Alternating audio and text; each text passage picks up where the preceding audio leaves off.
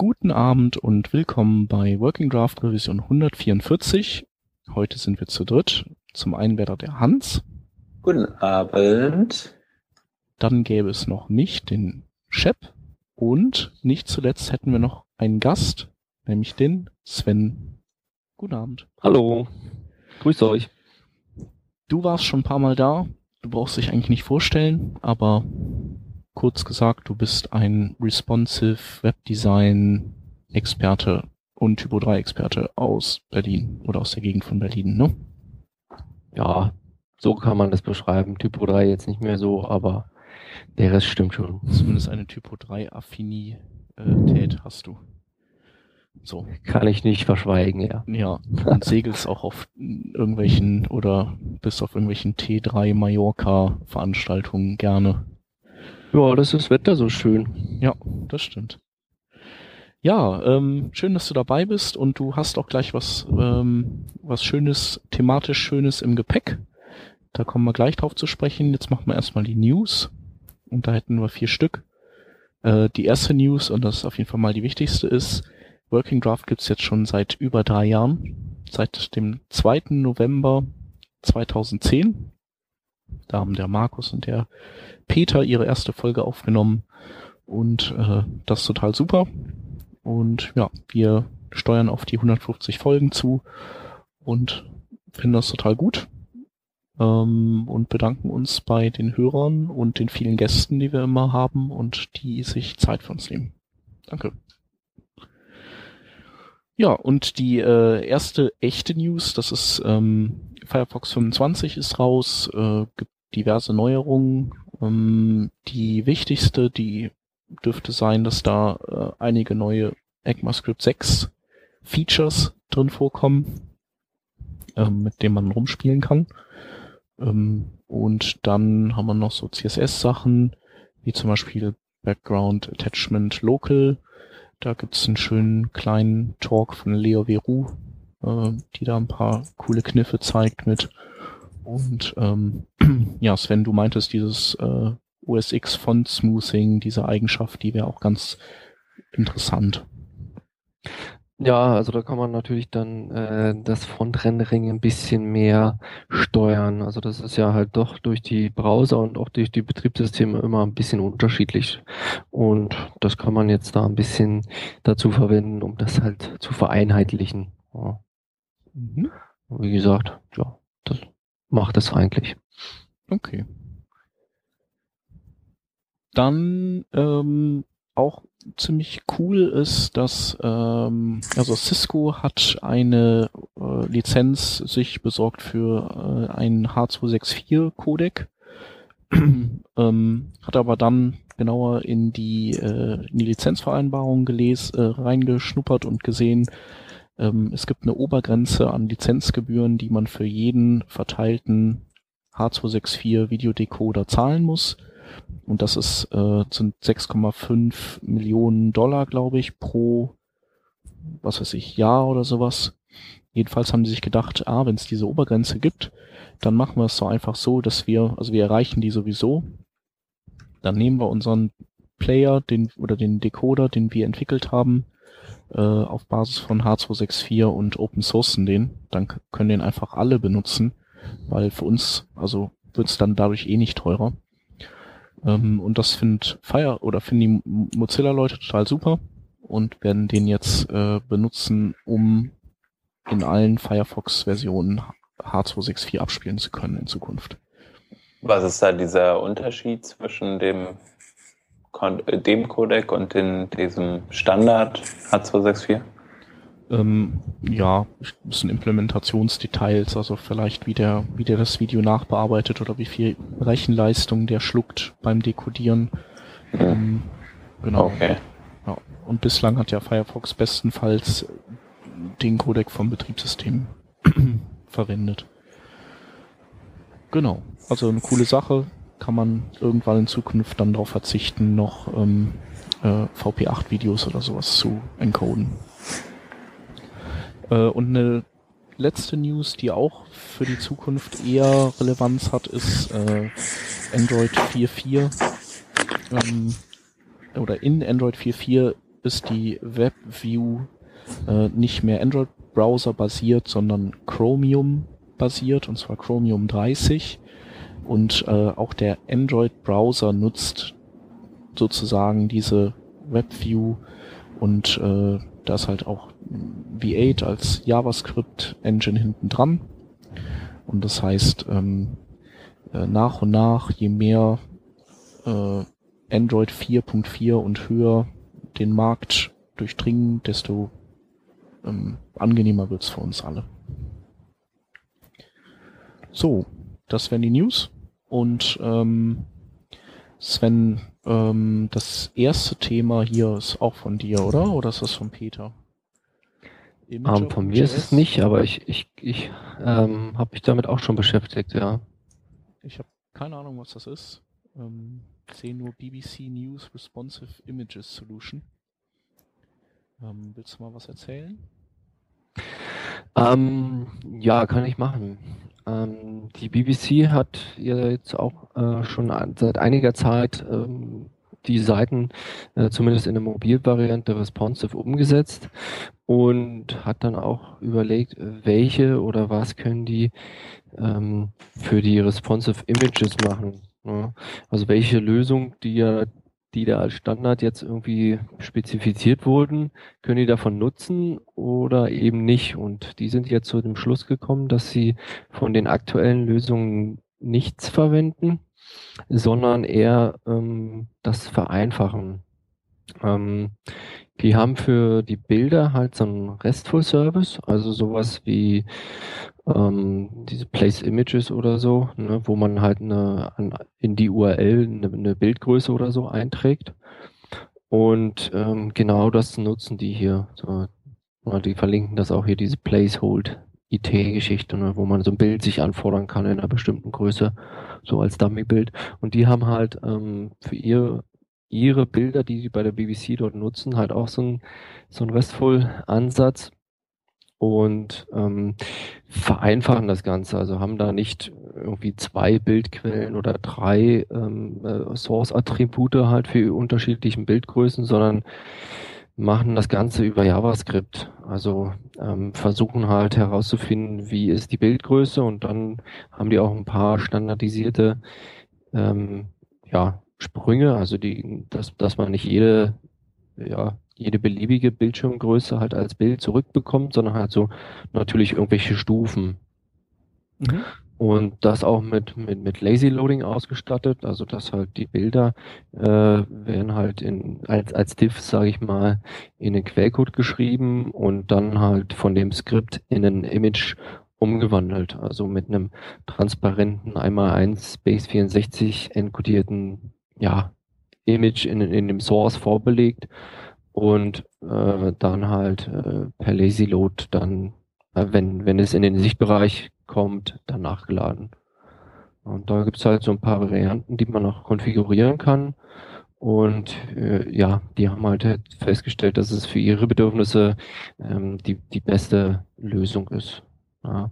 Mhm. Also wichtig ist halt, wenn man es einsetzen will, dass halt die Webseite so ein, so ein RESTful Service halt bietet, ne, wo ich dann halt äh, unterschiedliche Bildgrößen anfragen kann und hier da nicht feste Bilder hinterliegen, sondern die werden dann halt generiert oder kommen dementsprechend aus Cache oder so. Ja. ja. Genau. Mhm. Ja, ich meine, die sind ja die responsive Image Lösungen sind ja alle nicht un unkomplex. Also insofern kann ich mir das schon vorstellen, dass die da einfach gesagt haben, nee, ist uns zu anstrengend, was es da so momentan gibt. Ja, genau. Also es ist ja immer die Frage, wie, wie kann ich das irgendwie polyfillen oder so. Es gibt ja halt für einige Lösungen schon Polyfills, diese Picture-Fill-Geschichte hier von Scott Jail. Das funktioniert eigentlich ganz gut. Ähm, aber das, äh, ja, im Moment werden ja noch so äh, ein, zwei andere Sachen diskutiert. Einmal die, die Source-Set-Geschichte, die ja schon teilweise ins, äh, integriert ist in, in, in, in WebKit und Chrome.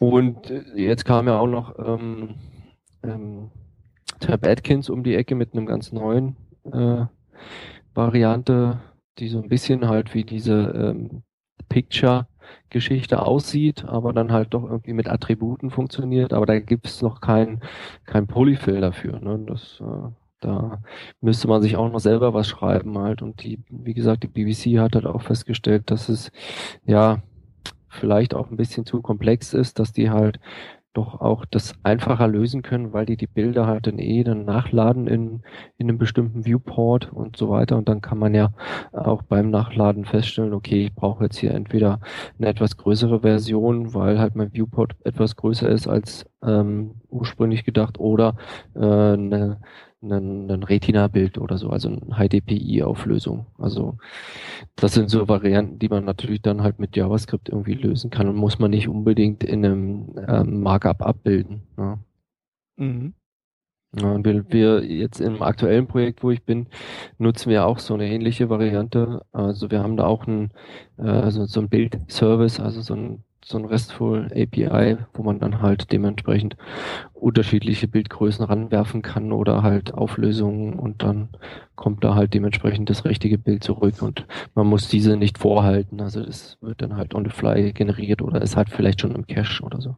Mhm. Wie ist das denn generell? Sind das die gleichen Bildausschnitte jeweils? Äh, was ich halt, in, ja, in dem Fall sind es die gleichen Bildausschnitte, ja. Okay, was ich halt ähm, irgendwie teilweise interessant finde, ähm, Anselm führte das in einem seiner Vorträge auch schon äh, mal genauer aus. Du willst eigentlich äh, manchmal ja auch vielleicht ein Detail anzeigen von einem Bild. Deswegen finde ich es ganz schön.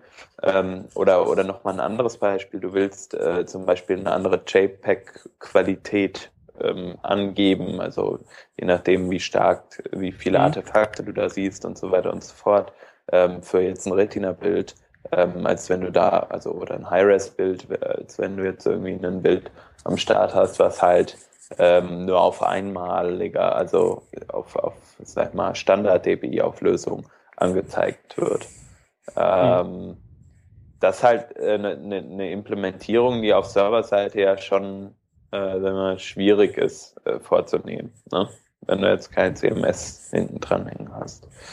Sprich, wenn du dir die ganzen Optimierungsalgorithmen ähm, da irgendwie die Tools, die es fürs, für die Command Line gibt, alle auf den, auf den entsprechenden Maschinen installieren willst, da hast du ja schon mal ein riesen Setup, äh, bis das läuft, sag ich mal. Also, hast du da Erfahrung oder habt ihr da Erfahrung mit, wie man sowas vereinfachen kann? Weil es kann ja auch irgendwie nicht die allgemeine Lösung sein. Im Einzelfall mag das gehen, aber die allgemeine Lösung sein, dass der Redakteur äh, in einem CMS-System, jetzt wenn ich an größere Kunden denke, ähm, da seine, seine, ja, immer vier verschiedene Bilder hochladen muss oder sowas in der Art, äh, die alle von der Agentur vorher angefertigt werden müssen. Mhm, ja, genau. Also äh, was jetzt die BBC-Lösung da halt macht oder was wir jetzt aktuell auch äh, haben, dass es schon ein und das äh, gleiche äh, Bild, also der, der Bildausschnitt gleich ist. Ne? Also da, soweit ist das, das CMS da auch noch nicht in dem Projekt, dass, dass man da einen Ausschnitt auswählen könnte oder so. Ne? Aber was wir, was wir auch schon ähm, da eingebaut haben, ähm, oder was jetzt da kommt, dass du halt wirklich auch für Retina eine, eine andere ähm, Qualitätsfaktor, also eine andere Kompression angeben kannst, ne? Dass du halt ein, stärker komprimierst, ne, dass du nicht zu hohe äh, Lade, also Ladevolumen hast, ne, dass die Bilder nicht zu groß werden. Also das haben wir da bei uns jetzt in dem Projekt auch schon mit mit angetriggert. Aber das das soll und macht alles dieses ja, dieses Bilderskript in dem Sinne. Und wenn man jetzt äh, so weiterdenkt, dass der Redakteur das irgendwann mal halt in dem CMS äh, dann bearbeitet, dass man da halt, dass er auch einen Ausschnitt auswählen kann oder einen Focal Point setzen kann, halt was ist halt die wichtige ähm, ähm, der, der, der, der wichtigste Bildinhalt, ne, dass der halt nicht beschnitten wird.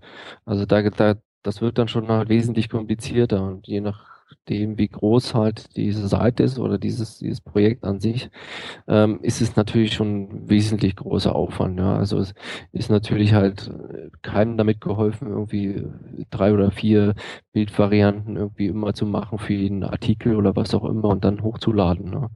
Also das muss schon irgendwie automatisiert werden im Hintergrund. Ja. ja. Das ist halt, also ich denke, in den, in den meisten Fällen äh, scheitert es aktuell auch an, an, an dem CMS oder was halt die Leute dazu nutzen, um, um ja, die Seiten zu gestalten oder Artikel zu schreiben. Ne? Denke schon. Also wenn du das für eine kleine Seite machst, dann kann man halt den Aufwand auch betreiben, dann auch vielleicht andere Bildausschnitte oder so. Aber umso komplexer, na, dann wird es natürlich ein bisschen kompliziert. Klar, klar, vor allem wenn du Leuten sagen willst, dass sie irgendeine bestimmte JPEG-Qualitätsstufe äh, einstellen müssen beim Exportieren, das dann durch bitte folgende Tools auf ihre Command-Line jagen. Spätestens dann sagen die, äh, ja, genau, herzlichen Glückwunsch. Also das funktioniert nicht so ganz. Ne? Mhm. Ja, das wird, das wird definitiv halt äh, in Zukunft noch ein großes Thema. Wie kann man dann im CMS halt dann auch unterschiedliche Bildausschnitte? Also Ziel ist natürlich irgendwie ein Bild hochzuladen und daraus dann halt die äh, unterschiedlichen Varianten halt für die unterschiedlichen Geräte zu generieren. Ja. Ja. Ähm, ich habe noch eine ähm, Variante, die jetzt eine serverseitige Implementierung, ähm, ich weiß nicht, ob wir da noch eingehen wollen gleich, äh, bereithält. Das heißt Flex IMG oder Flex Image ist ein Projekt von, äh, von dem Bekannten eines Bekannten von mir, äh, was er mir neulich vorgestellt hat. Und das ist so eine Geschichte, das ist auch eine ähnliche API. Ähm, beziehungsweise äh, im Endeffekt sagst du eigentlich nur, du möchtest jetzt ein Bild haben mit folgender Auflösung ähm, und das wird dann praktisch automatisiert generiert und es gibt ein JavaScript dazu, was dann, also auf dem Server wird das entsprechend äh, generiert mit Kompressionsalgorithmen und so weiter und so fort. Und über Lazy Loading wird das im Frontend dann entsprechend eingebunden. Ähm, das finde ich ganz interessant und, und hatte ich so äh, noch nie gesehen bisher, gerade auch mit Pixel Ratio und so weiter und so fort, äh, der mit einbezogen wird in die in das Erstellen des Bildes, was ich relativ interessant fand. Allerdings kannst du halt aktuell noch keine ähm, unterschiedlichen Bildausschnitte wählen, sondern du hast ein mal, Hauptbild, was immer automatisiert zu deinen Einstellungen passend runtergerechnet wird. Äh, kann ich aber den Link auch nochmal teilen und vielleicht können die Hörer, wollen die sich das ja nochmal angucken. Das ist von diesem, hm? von dem User Ciodi auf GitHub. Ähm, das muss ich mal ganz kurz nachchecken. Responsive Image Loader. Ja, ja die. Ja, ja, genau, ja. Wieso? Äh, wie kamst du da drauf? Ich habe es gerade gegoogelt. Ach so, ah ja, genau. Dann kann ich es ja. nämlich in die bei uns reinschmeißen noch. Ja, hab schon reingeschmissen, aber. Okay. Jo. Ähm, was ich noch sagen wollte, die, ich, ich glaube, ich kann, ich kann die BBC insofern verstehen, als dass die vielleicht äh, sich auch gesagt hat, die Technik, die wir verwenden, die ist nicht so abhängig von, von unserem HTML. Das heißt also, wenn wir nachträglich noch irgendwie feintunen oder umstellen wollen, dann ist es für uns leichter, als wenn wir jetzt so ein, so ein Picture-Fill-Markup eben drin haben und durch die ganzen HTML-Sourcen nochmal durchgehen müssen. Oder? Mhm. Ja, genau. Also das ist definitiv ein Vorteil da, weil man weiß halt nicht unbedingt anfangs, ob man da richtig liegt mit seinen Aufteilungen und so. Ja, genau. Also man sieht auch, wenn, wenn man sich das Skript anschaut, ähm, haben die auch relativ viel Bildgrößen, unterschiedliche Bildgrößen. Also ich glaube zehn oder zwölf verschiedene. Ähm, und von daher denke ich mal, ähm, ist es natürlich auch dann flexibler im, im, im JavaScript irgendwie abzubilden halt oder äh, ad hoc rauszufinden, okay, ich brauche jetzt die, die Größe, um, äh, als wenn ich das Ganze halt im, im Markup abbilde. Das ist natürlich dann schon ein bisschen ähm, ja, aufwendiger. Ja. Ja, oder man kann ja. auch den Server umstellen oder irgendwie, man ist halt flexibler im Nachhinein noch. Mhm. Ähm, ein Bereich, den wir jetzt aber mit, mit diesen ähm, Frameworks auch berührt haben, ist äh, der, die serverseitige Be Komponente von Responsive. Ähm, und da hat sich ja jetzt auch ein bestimmter Begriff für etabliert, für, für die Prozesse, die serverseitig äh, der Responsivität einer Seite mh, zuarbeiten. Und das ist äh, RES, oder? Mhm, genau. Und da hast du also das viel, ja. äh, oder hast du dich jetzt äh, auch viel mit beschäftigt? Ja, ich habe mich jetzt ein bisschen länger damit beschäftigt. Also das Thema ist ja grundsätzlich auch nicht neu. Also ich ist ja in dem Vortrag auch ein äh, der ja quasi der Urheber dieser dieses Begriffes ist ja hier der Luke Robowski. Und ähm, der Artikel, den er dazu geschrieben hat, der, der hat, der ist aus dem September 2011. Also das ist jetzt nichts äh, Neues, was jetzt irgendwie da rumschwört. Das, äh, der Begriff und ähm, die, die Idee oder die äh, das, was man da halt so drunter versteht, ist jetzt auch schon ein bisschen älter. Ne? Aber ähm, ich habe jetzt auch festgestellt, dass man teilweise ähm, ja das, das Responsive äh, in, in den Grundzügen halt, ähm, das reicht zwar für viele Sachen aus, aber umso komplexer und größer die Sache wird, ähm, braucht man da vielleicht doch noch andere Komponenten halt, um, um da halt dementsprechend vielleicht auch serverseitig halt ähm, bisschen andere Sachen auszuliefern. Ne? Und ähm, da, da gibt es auch einen, einen, einen berühmten Slide von Brad Frost ne, mit diesem Eisberg halt, wo halt die Spitze des Eisberges äh, wo da Responsive Web Design steht, also so die Grundzutaten halt, flexible äh, Grids und, und Images und natürlich CSS3, aber wenn man es ganzheitlich betrachtet, gehört auch noch ein bisschen mehr dazu und, und unter anderem halt natürlich auch Performance-Geschichten ne? und ähm, serverseitig Conditional Loading und so und das habe ich mir auch versucht alles in, in dem Vortrag so ein bisschen zu beleuchten halt, ne, was für Möglichkeiten da äh, sind. Also Conditional Loading im Frontend irgendwie dann halt Sachen halt unterschiedlich zu laden, wenn du halt eben nicht für für äh, kleine Devices die große jQuery äh, Library brauchst, sondern halt vielleicht mit äh, nativen HTML5 äh, Sachen auskommst, ne? Und und ja und dann so weiter und was dann halt ähm, diese ganze Device Detection, äh, die es ja jetzt auch schon eine Weile gibt. Ne? Also früher hat man ja doch so viel unterschieden, ne? dass man irgendeinen Service an, angefragt hat, diesen, diesen Wofel-Service ich mal kurz, Beispiel. kurz bei dir rein, weil dein Mikro knarzt. Knarzt? Ja, das knarzt. Aber dann kann ich ja mal, äh, ich, ich löse dich kurz ab und dann kann sich das erholen. Das ist, bei den Macs ist das immer der USB-Port, der dann irgendwann, der Buffer, der da voll läuft. Ähm, immer noch? Ja, ja, immer noch. Nee, hm. aber ähm, also stimmt schon. Also ich denke auch, dass man nur mit äh, mit sowas wie nur mit Frontend-Technologien kommt man halt einfach nicht ans Ziel, weil man ja auch die entsprechende das Markup schickt man ja. Das heißt, man schickt auch vielleicht Dinge, die man auf Mobile gar nicht haben will und dann gibt's ja die schönen Preparser, die da laufen und selbst wenn man jetzt irgendwelche Skript-Einbindungen nicht nutzt und irgendwelche Bilder, dann, äh, dann hat man die ja trotzdem dank Preparser an der Backe. Und äh, insofern ist das äh, sehr sinnvoll, das zu tun. Ähm, äh, gibt ja einfache ähm, Methoden des User-Agent-Checkens. Ähm, ist halt die Frage, ob man das tun sollte. Wir sagen ja immer, User-Agent-Sniffing ist, ist halt kacke, weil ähm, irgendwann geht schief.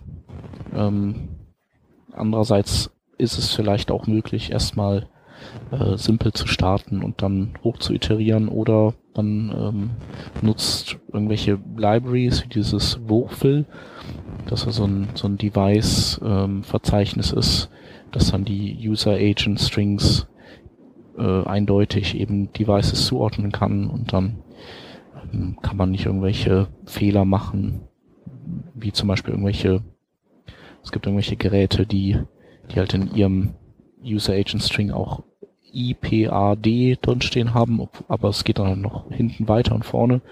Und äh, wenn man nur danach sucht, dann ähm, und dann annimmt, dass es ein Tablet ist, dann liegt man halt vielleicht nicht ganz richtig. Mhm.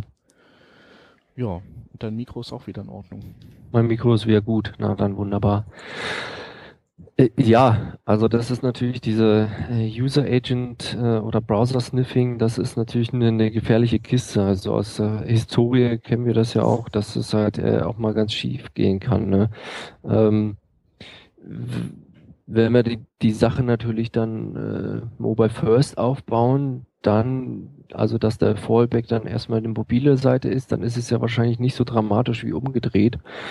Aber das, da, da muss man sich natürlich bewusst sein, dass es auch äh, äh, schief laufen kann und wahrscheinlich muss man das halt dementsprechend äh, mit Kunden und so weiter ähm, dann auch ja besprechen, na, dass das auch mal schieflaufen kann. Und selbst wie gesagt, ähm, Gegenargument ist ja dann auch von den, den den Befürwortern dieser ne, die Device äh, User Agent Sniffing. Ja, Feature Detection kann aber auch schief gehen. Ne? Also von, das ist auch immer so ein, das hatte ich jetzt auch ab und zu so als als Feedback dann halt ne, auf dem Talk, so dass halt äh, selbst die Feature Detection natürlich auch mal fehlschlagen kann, so eine False Positives, die man da halt genau. dann dann auch bekommt. Ne? Also das ist, da, da muss man sich bewusst sein äh, bei diesen ganzen Abfragen und und äh, Prüfen auf irgendwas äh, kann natürlich auch irgendwann mal was schiefgehen und das nicht, nicht, nicht ganz richtige Ergebnis halt bei rauskommen. Ne? Mhm. Ja. Aber das ist definitiv halt äh, sicherlich eine Möglichkeit, um das Ganze halt dann äh, zu verbessern. Ne? Also dieses ganze, also gerade halt auch die Geschichten, wenn ich jetzt äh, ein Video einbinde, ja, dann habe ich auch immer diese komischen Markup-Geschichten und wenn ich schon irgendwie her, äh, vorzeitig herausfinde, dass der Browser irgendwie äh, das oder das Videoformat unterstützt, dann kann ich auch das zurückgeben oder dementsprechend nur einen Link oder nur halt dann ähm, die, dieses iFrame für ein YouTube oder irgend sowas. Also da kann ich dann schon ein bisschen flexibler halt reagieren oder groß, großartige äh, mega Dropdown-Menü, was ich irgendwie auf dem, auf dem, Desktop brauche oder der Kunde das sich wünscht, wo dann schon in dem Menü halt irgendwelche Sachen angeteasert werden. Ja, das kriege ich auf einem, einem, kleinen Device nicht unter. Und das kann ich dann halt entweder einfach nur verstecken mit Display None, was natürlich genauso blöd ist. Äh, oder ich kann es irgendwie durch äh, serverseitige äh, Abfragen halt dann schon rauslassen aus Quellcode. Ne? Ja. Und da, wenn ich das halt gut miteinander verheirate, dann sind da, glaube ich, schon ganz, ganz äh, viele Möglichkeiten mehr, ne, die ich auf einmal halt machen kann. Ja, ich denke, das ist halt schon gut, wenn man es so macht, wie du meinst, ist halt quasi, wenn es schief geht, dann und, und dann ist es halt einfach äh, Mobile First und, und idealerweise Content First dann und dann genau äh, hat man halt nicht die ganzen Seiten also Nebeninformationen oder so. Aber man kann die Seite auf jeden Fall nutzen. Andersrum ist es, wäre das vielleicht schwieriger, wenn man so eine Desktop-Seite auf dem Mobilgerät geliefert bekommt. Genau. Ja, und ich hatte jetzt auch äh, öfter so Projekte, wo es, äh, wo die Aufgabe im Prinzip war, jetzt zu der großen Desktop-Seite erstmal halt äh, was daneben zu stellen, was zwar auch irgendwie responsive ist, aber irgendwie eine mobile Weiche braucht. Also ich brauche irgendwie halt eine Abfrage, okay, ist das halt irgendwie ein, ein, ein mobiles Device, wie auch immer man das klassifiziert, aber nehmen wir jetzt mal an, äh, klein, kleinerer Bildschirm und da musst du ja schon irgendwo unterscheiden halt, ähm, ist das jetzt halt irgendwie ein Desktop-Gerät mit einem großen Bildschirm oder ist das irgendwie ein, ein, ein Smart Device? Und da, da fängst du ja schon an, irgendwie halt Sachen zu klassifizieren und da, das ist ja im Prinzip auch der erste Schritt. Und wenn du das nicht erst irgendwie über JavaScript rausfinden musst, so, wenn die Seite schon geladen ist und ähm, ach so, ja, wir stellen ja fest, der Bildschirm ist ja gar nicht so groß. Möchtest du die Mobilvariante? Und dann erst nochmal zu, zu einer anderen Seite springen, ist ja dann auch ein bisschen doof. Also wenn man das schon im Vorfeld irgendwie rauskriegen kann, ist es ja immer von Vorteil, ne? So dass der User das gar nicht merkt, so dass er irgendwie nochmal woanders hingeleitet wird oder so die, ähm, die Leute von Lanyard, die ähm, haben das ja auch genutzt, so serverseitiges äh, User Agent Sniffing, um schwachen Geräten zum Beispiel die Seite ganz ohne JavaScript auszuliefern. Ja. Und gesagt haben, die sind so langsam, diese Geräte, dass irgendwie nicht sinnvoll, wenn die JavaScript bekommen und dann, dann die Seite natürlich auch auf also im, im Sinne von Progressive Enhancement gebaut und äh, dann ging das auch, dass man das weglässt. Und genau, also das wäre natürlich auch äh, die Frage, muss man Feature Phones unterstützen oder will man die unterstützen? Ne? Und ähm, kann man da halt die, wie du schon sagst, halt die JavaScript-Sachen halt weglassen oder halt irgendwelche, äh, äh, nimm mal Webfonts oder so, ne, die dann halt ähm, vielleicht auch gar nicht geladen werden, aber halt es ist ja irgendwo dann wahrscheinlich äh, irgendwas, was verarbeitet werden muss, weil es irgendwie in, im Quellcode steht und und den gibt man das schon gar nicht erst, ne? Und ja. und so kann man natürlich halt auch dann natürlich Ladezeit sparen ne? und kann halt dementsprechend aufbauen, halt so schön, ähm, wie du sagst, Progressive Enhancement und. Was mir auch noch einfiel, was man vielleicht auch nur oder was, was man generell nur machen kann mit äh, serverseitigen ähm, Mechanismen, ist, äh, es müsste doch eigentlich auch möglich sein zu erkennen, ob jemand über eine IP von einem mobilen Carrier kommt. Also so wie so Google hat ja auch seine eigenen seine eigenen IP-Blöcke und bestimmte Länder haben ja eigene IP-Blöcke, da gibt's ja so Listen dafür. Hm. Theoretisch müsste das ja eigentlich auch für Provider gelten.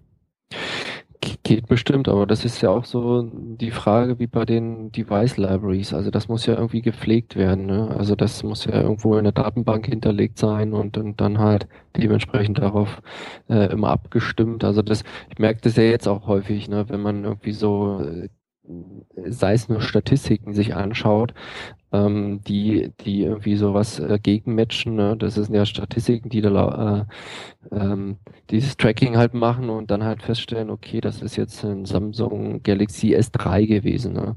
Aber wenn da neue Geräte hinzukommen, dann, dann, dann wird es immer äh, also, also was ich jetzt zumindest in manchen Statistiken gesehen habe, äh, nicht so oft aktualisiert, dann kommen da halt einfach nur so eine allgemeine Sache raus, ne, so wie äh, Other Android. Und, ne? Und das ist dann halt ähm, sicherlich genau das gleiche dann auch bei solchen IP-Geschichten. Das muss dann auch irgendwie gepflegt werden und, und ja, das ist halt Aufwand und aber ich denke, das wäre halt so mein, also der einzige Weg, eine Seite abhängig von der Bandbreite zu auszuliefern. Also so, oder zumindest was die, oder die Verbindungstechnologie. Mhm. Weil äh, da wird ja immer irgendwie dran rumgedoktert, da so eine so ein äh, im Gerät selbst so eine Abfrage einzubauen, dass, dass man irgendwie rausfinden kann, wie das mit dem Netz verbunden ist und so und wie schnell. Ähm, aber ich glaube, das wird ja nix. Einfach weil diese Tests irgendwie so nicht so einfach gemacht sind. Ja, das ist ja die, also es gibt ja diese Network API. Ähm, das ist ja auch äh, so eine Geschichte, die wird ja auch hm, teilweise, glaube ich, in Android unterstützt, aber natürlich auch noch nicht weit, äh, äh, weit, also in anderen Systemen halt. Also da kommen die ja auch nicht hinterher so richtig. Und das ist auch immer so eine Sache. Man könnte sicherlich noch, noch einige Stellen anführen, die man halt so dafür verwenden kann, aber es gibt, äh, gibt ja auch noch nicht, ja, äh, nicht wirklich äh, für alle möglichen Browser. Und wenn man das noch äh, weiterdenkt, dann halt eine responsive Seite, irgendwie wird es dem IE8 vielleicht auch noch was geben. Und da geht ja nur erst gar nichts. Und ja, das muss man dann auch alles mit bedenken. Und dann ja, wird es natürlich unendlich komplizierter. Ja. ja.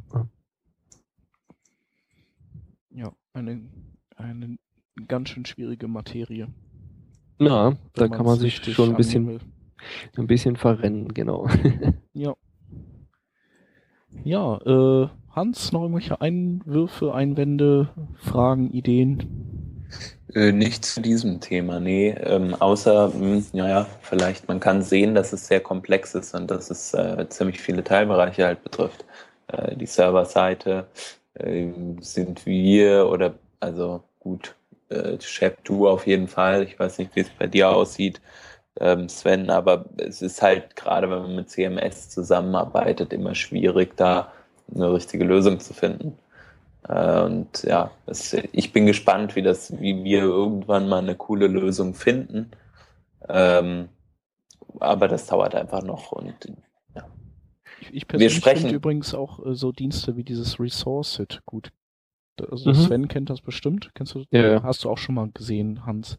Wo ja, du quasi bestimmt. so ein Content Delivery Network hast. Und ich glaube, Akamai macht das sogar auch mittlerweile. Ähm, wo du dann einfach, weil ist ja sowieso cool, wenn du eins hast. Und äh, du nutzt, du, du wählst aber quasi die Aufgabe an die ab, einfach das passende Bild zumindest was hier die Größe des Resizen angeht, an den Client auszuliefern. Das heißt, die haben einmal die Arbeit mit User Agent Sniffing und so weiter. Und du sagst halt einfach, das ist eigentlich das Bild, was in meinem CMS ist, aber das wird halt über das CDN geroutet und die liefern das dann für ein Retina aus oder für ein kleines Gerät und so und ich habe damit echt nichts am Hut.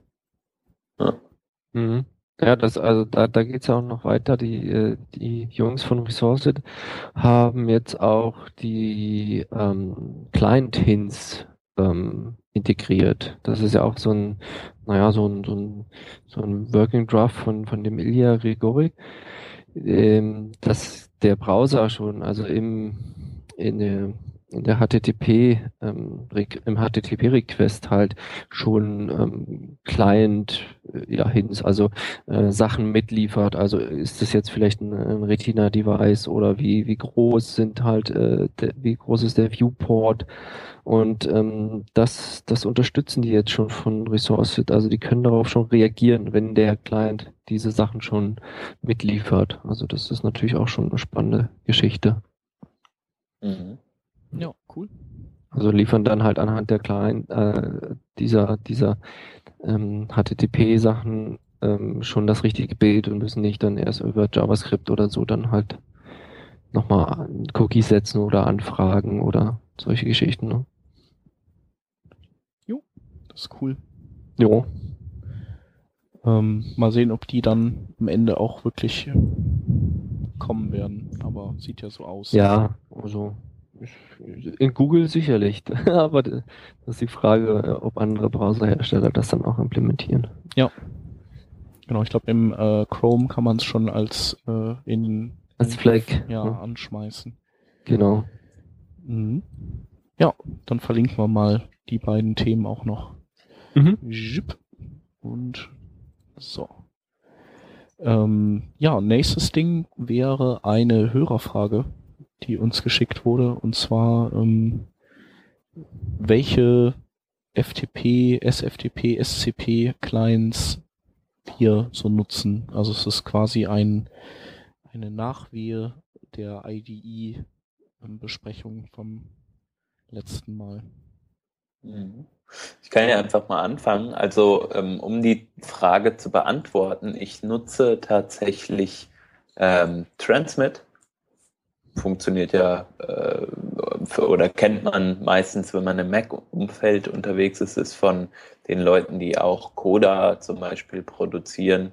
Äh, Panic heißen die. Ähm, kosten ein paar Euro, äh, funktioniert aber gut, meiner Meinung nach. Ähm, allerdings müsste man mal in Frage stellen, wohin die Frage denn abzielt.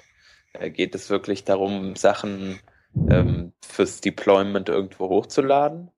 Oder worum geht es so ungefähr? Ähm, und ja, weiß nicht, vielleicht sprechen wir das da gleich nochmal drüber. Äh, vielleicht sagt ihr erstmal, was ihr so nutzt. Also soll ich die, die Make-Tools noch ähm, vervollständigen? ähm, ich hatte mal ähm, CyberDuck genutzt. Ähm, das gibt es, glaube ich, auch Windows-seitig mittlerweile oder so. Keine Ahnung. Ja, mag sein.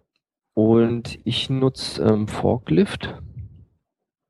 Das ist auch, äh, ist so ein, kann man auch als äh, Finder-Ersatz nehmen wohl, aber hat halt auch ja FTP, SCP, SFTP-Geschichten mit dabei.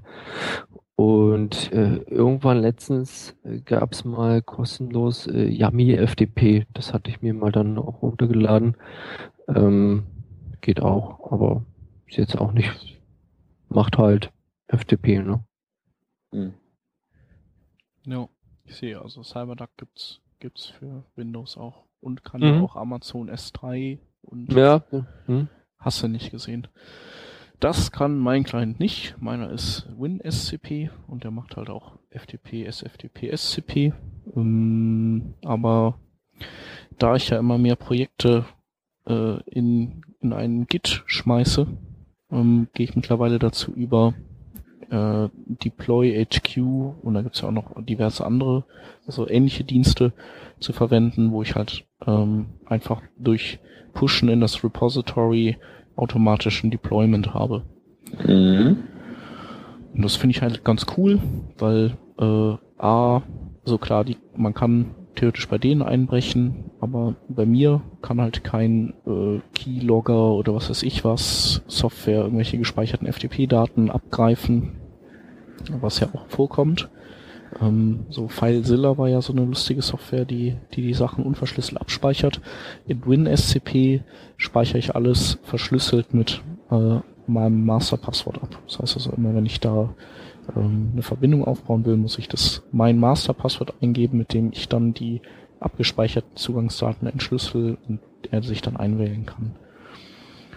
Ähm, also ich finde WinSCP ganz cool, ansonsten, weil du kannst halt synchronisiertes Browsen machen, also links und rechts, können die anderen wahrscheinlich auch. Und äh, du kannst ähm, beim File-Transfer eben auch bestimmte Dateien auf die Ignore-Liste packen und damit auch relativ gut so ein, so ein Sync machen ähm, mhm. von lokal nach remote und der macht das eben auch dann basierend auf ähm, Zeitstempel von Dateien und oder Größenveränderungen von Dateien. Mhm. Was er aber eben nicht macht, ist äh, irgendwelche Dateien auf dem entfernten Host wegräumen, die oder doch, das geht auch. Du kannst auch damit so Dateien wegräumen, die du lokal nicht mehr hast, aber schöner ist halt sowas wie Deploy HQ. Wenn ich irgendwas aus dem Repo entferne, dann äh, sieht er das eben und repliziert das auf dem ähm, Server dann auch. Also ich finde es eh ähm, relativ interessant, mehr in Richtung automatisiertes Deployment zu gehen. Du sprichst jetzt eins mhm. an eine Lösung. Ähm, aber ich sag mal, wenn man sowas halt dann noch mit im Endeffekt irgendwie, wenn man dann sich eh schon wegbewegt von den, von den manuellen Schritten, das ein bisschen mit automatisierten Testing verknüpft und so weiter und so fort, ist es vielleicht interessant, äh, Services zu nutzen, die dir äh, diese die Tests praktisch äh, ja, automatisiert laufen lassen. Ähm, Continuous Integration ist das Stichwort, äh, Continuous Deployment Entsprechend, wenn ein Bild erfolgreich durchgelaufen ist, deployst du auf den entsprechenden Server einfach automatisiert. Ist natürlich auch ein Aufwand, den man sich machen muss und ein bestimmtes Wissen, was man sich da erstmal drauf schaffen muss. Und ähm, bei, bei mir ist es so, ich bin von dieser ähm, ja, FTP-Deployerei im Endeffekt ähm, bis dann hin zu einem wirklich automatisierten Deployment, das, da braucht man schon einiges. Also was ich halt ganz oft mache, ist, ich deploye über Git. Ähm, das heißt, ich wähle mich auf einem Server ähm, über die Konsole ein und check das Repository oder habe das als irgendwo liegen äh, und check da irgendeine bestimmte Branch aus oder einen bestimmten Tag oder wie auch immer. Das Coole ist halt, dass man da echt schnell wieder zurückkommt. Also äh, man stelle sich vor, was Case-Szenario, ähm, man testet alles auf, seinem, auf seiner Testinstanz, äh, deployt auf eine Live-Instanz und nichts funktioniert. Warum auch immer. Ähm, man weiß aber, dass es vorher vermeintlicherweise funktioniert hat und mit einem Rollback ist man vielleicht relativ schnell wieder up and running. Ähm, also rolle ich zurück zur letzten Version, die funktioniert hat. In den meisten Fällen kann man dann davon ausgehen, dass die Website dann wieder funktioniert gibt Edge Cases, da hatte ich neulich was relativ Interessantes, ähm, wo ich dann einfach eine halbe Nacht dran saß, ja, das nicht, aber einen Abend auf jeden Fall versaut hatte, weil ich, weil ich, äh, weil das nicht so einfach funktioniert hat, aber in den meisten Fällen funktioniert es und das ist cool und, und gibt eine bestimmte Sicherheit, finde ich. Ja, definitiv wenn man so mit FTP deployt, dann weiß man nie, welcher File wird jetzt wirklich überschrieben und ist die Verbindung auch sicher. Die bricht ja auch ab und an mal ab und wenn du einfach einen Git-Pull auf deiner Command-Line anstößt, auf einem entfernten Server und selbst wenn deine Internetverbindung weggeht, für einen Moment, klar kannst du da nicht sofort einen Rollback machen, aber du bist zumindest auf der sicheren Seite, dass der Pull entweder durchläuft und dann komplett durchgelaufen ist oder dass er nicht durchläuft und dann ist es auch wieder egal, ähm, weil dann bleibst du halt noch einen Moment auf der alten Version. Ja. ja. Also was halt ist auch cool auf jeden Fall, aber da musst du dann, musst dann entsprechend auch einen Hoster haben, bei dem das halt geht, wo du dann Git auch installiert hast und, und äh, auf die ähm, auf die Shell drauf kommst. Äh, das, ja, gut, das habe ich jetzt irgendwie vorausgesetzt. Ja, ist natürlich super, aber äh, je nachdem, so als ähm, Durchschnittswebworker hat man ja nicht immer, darf man sich ja nicht immer aussuchen, auf welchen Webspace man äh, arbeitet. Und ähm, dann will man, will man halt trotzdem gerne so ein Versionierungssystem als äh, zentralen, als zentrale Quelle nutzen und, und dann ist halt Deploy HQ einfach total praktisch. Also dann ja. ich mache es auch nicht mehr, echt nicht mehr gern mit WinSCP zu arbeiten, weil, weil ich halt eben auch, also nicht weil die Software schlecht ist, sondern weil ich auch einfach so, äh, dann mache ich mal am Laptop was und am Desktop was äh, und dann weiß ich einfach nie so, äh, was habe ich jetzt schon hier rüber gespielt und was nicht. Ja. Wenn das äh, Repo der die zentrale Instanz ist, dann habe ich da einfach keinen Stress mit. Und das ist halt schon cool. Das Unbedingt. Ja.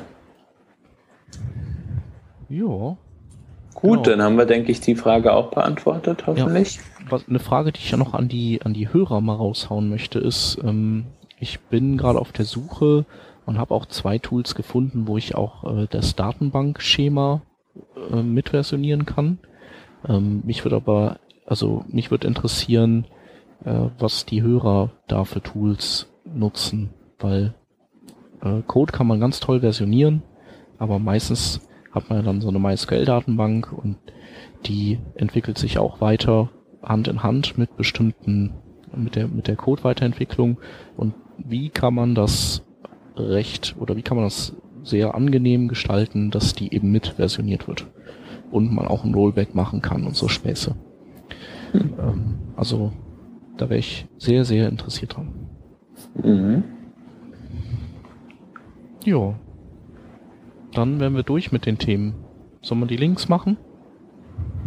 Machen wir mal die Links. Was mit dem Glücksrad? Sollen wir Glücksrad machen? Weiß ich nicht. Würde ich heute fast mal ruhen lassen, weil Peter ist ja eh nicht da und da seien wir ehrlich, Spaß, es macht weder Spaß, noch können wir es so gut. Es ist auch so traurig ohne Peter. Ja. ja. Na, da liegt's. Okay. Ja. Okay, ich kann ja mal den, den ersten hier ähm, beackern. Im Conditioner JS ist das. Ähm, das ist ein, eine Library in JavaScript, die auf, die selbst auf Require.js aufbaut und ähm, die ermöglicht es im HTML deklarativ sowas wie äh, so Art Weichen und Media Queries oder, oder sagen wir mal Con Conditions zu definieren, Regeln, ähm, nach denen Komponenten einer Seite nachträglich noch reingezogen werden. Also und auch äh, aus- und eingebaut werden, wenn, wenn sich Bedingungen ändern, wie zum Beispiel, dass man Tablet rotiert oder, oder sowas tut, wie, wie ein Ausdruck startet, wo man, wo man auch quasi eine Media Query wechselt. Das ist eben äh, nicht nur bezogen auf äh, Media Queries, sondern man kann auch äh, Elementbreiten als Kriterium nehmen. Das heißt also, wenn man die Seite dann schmaler zieht und das Element ähm, ja fluid ist und kleiner wird und ab einem gewissen Punkt kann man sagen, hier hatte ich eine Google Map drin, äh, wenn das Element, in das die Google Map drin eingebettet ist, schmaler als x ist, dann entlad die Google Map und die brauche ich dann nicht mehr. Oder genau andersrum. Und ist äh, ein ganz witziges Teil. Also in Sachen ist, ja, Conditional Loading über JavaScript ist das äh, ein Ding, was man sich angucken sollte. Hm. Äh, das nächste Ding, wer hatte sich das nochmal angeguckt? Ach ja, genau. Wolltest du mal, Sven? Ja. Ähm, the New Column Method. Die New Column Method ist äh, die neue Methode vom, ah, wie heißt er mit Vornamen, weiß ich jetzt gar nicht, äh, Herrn Column, ähm, ist eine Image Replacement Methode. Der hatte vor Jahren auch schon mal eine Image Replacement Methode, ja,